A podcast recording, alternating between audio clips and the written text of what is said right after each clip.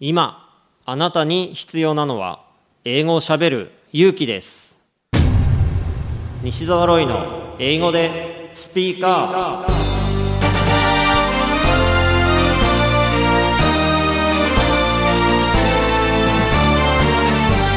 こんにちは。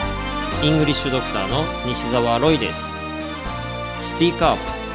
これは英語が少しくらい下手でも間違っていても大きな声で喋るとか堂々と意見を言うという意味です。英語は喋らないと絶対に使えるようになりません。今回も様々なレベルの英語学習者の方に英語で喋っていただきましょう。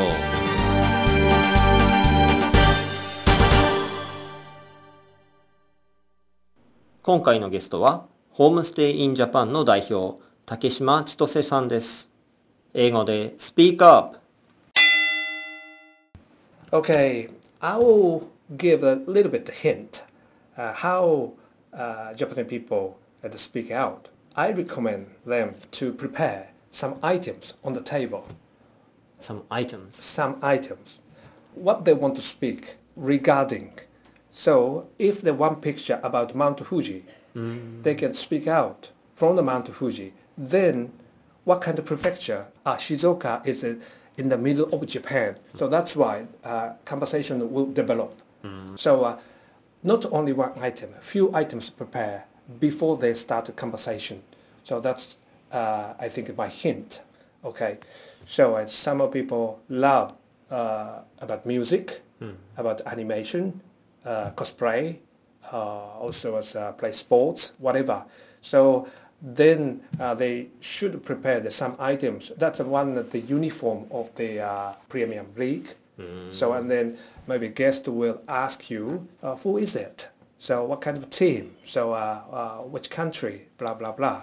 So uh, firstly, uh, not necessary to speak out about politics, uh, economics, whatever difficult you know topics. They need to speak out very uh, simple topics first. I think.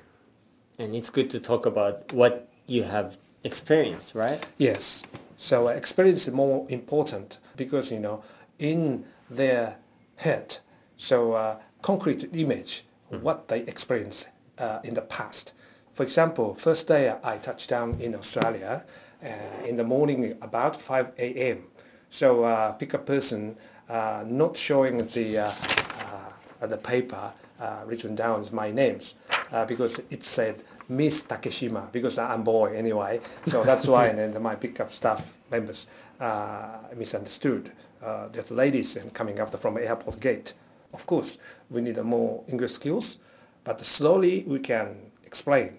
First day in my Australia, pickup staff misunderstood. I'm boy, and they thought girls is coming out.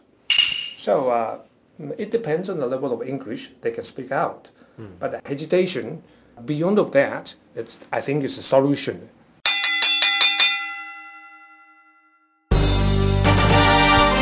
英語でスピーカー下手でもたどたどしくても何かを話せばコミュニケーションが生まれますあなたも勇気を出して英語でスピーカープしてみてくださいねナビゲーターはイングリッシュドクター西澤ロイでした。バイバイ。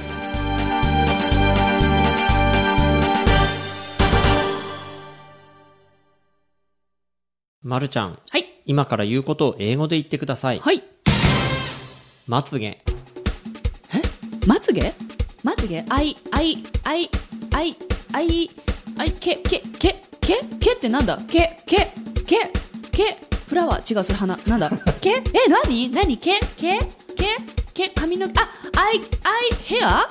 ヘア、アイ、アイ、ヘ、アイズヘア？え、なんていうの？なんていうの？なんていうの？なんていうの？なえ、なんていうの？脇汗をかきながら英語の問題に答えるまるちゃんを動画で無料公開中。頑張らない英会話レッスンを見たい方は西澤ロイ公式ホームページからどうぞ